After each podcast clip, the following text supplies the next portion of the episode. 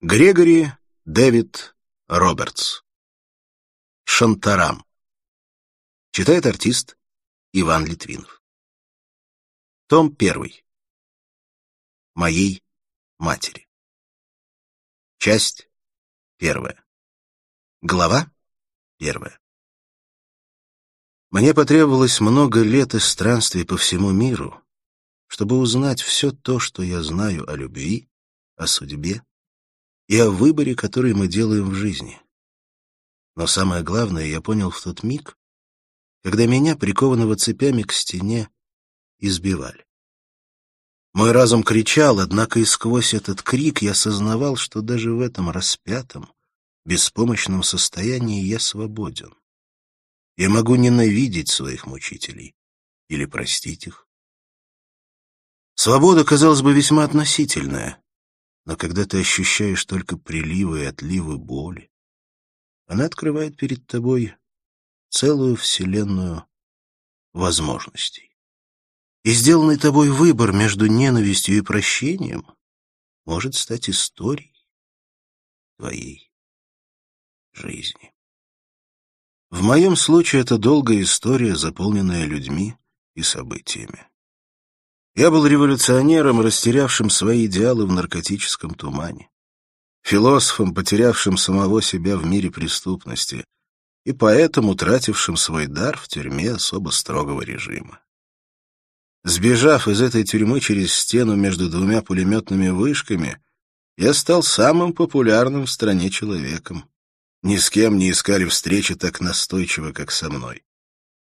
Удача сопутствовала мне и перенесла меня на край света, в Индию, где я вступил в ряды бомбейских мафиози.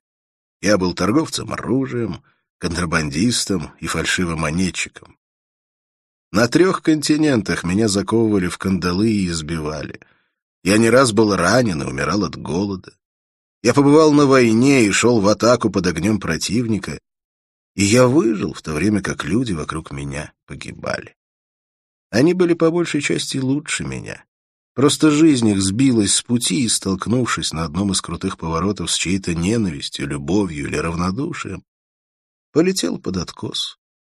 Слишком много людей мне пришлось похоронить, и горечь их жизни слилась с моей собственной. Но начинается моя история не с них и не с мафией, а с моего первого дня в Бомбее.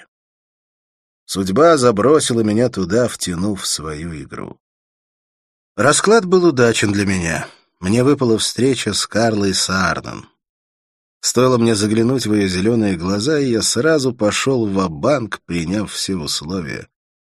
Так что моя история, как и все остальное в этой жизни, начинается с женщины, с нового города и с небольшой талики везения.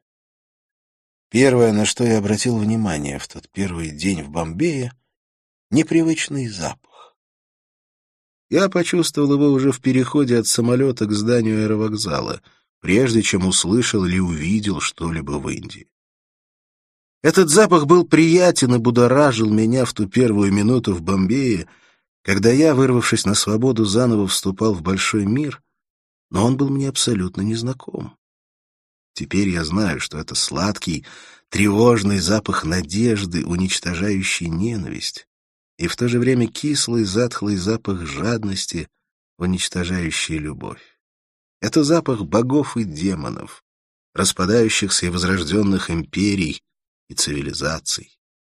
Это голубой запах кожи океана, ощутимый в любой точке города на семи островах, и кровавый металлический запах машин. Это запах суеты и покоя. Всей жизнедеятельности 60 миллионов животных, больше половины которых — человеческие существа и крысы.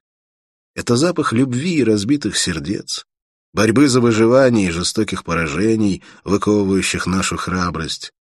Это запах десяти тысяч ресторанов, пяти тысяч храмов, усыпальниц, церквей и мечетей — а также сотен базаров, где торгуют исключительно духами, пряностями, благовониями и свежими цветами.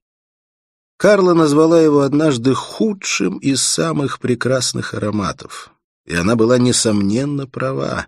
как она всегда бывает по-своему права в своих оценках. И теперь, когда бы я не приехал в Бомбей, прежде всего я ощущаю этот запах. Он приветствует меня и говорит, что я вернулся домой.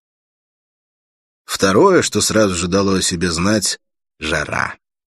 Уже через пять минут после кондиционированной прохлады авиасалона я вдруг почувствовал, что одежда прилипла ко мне.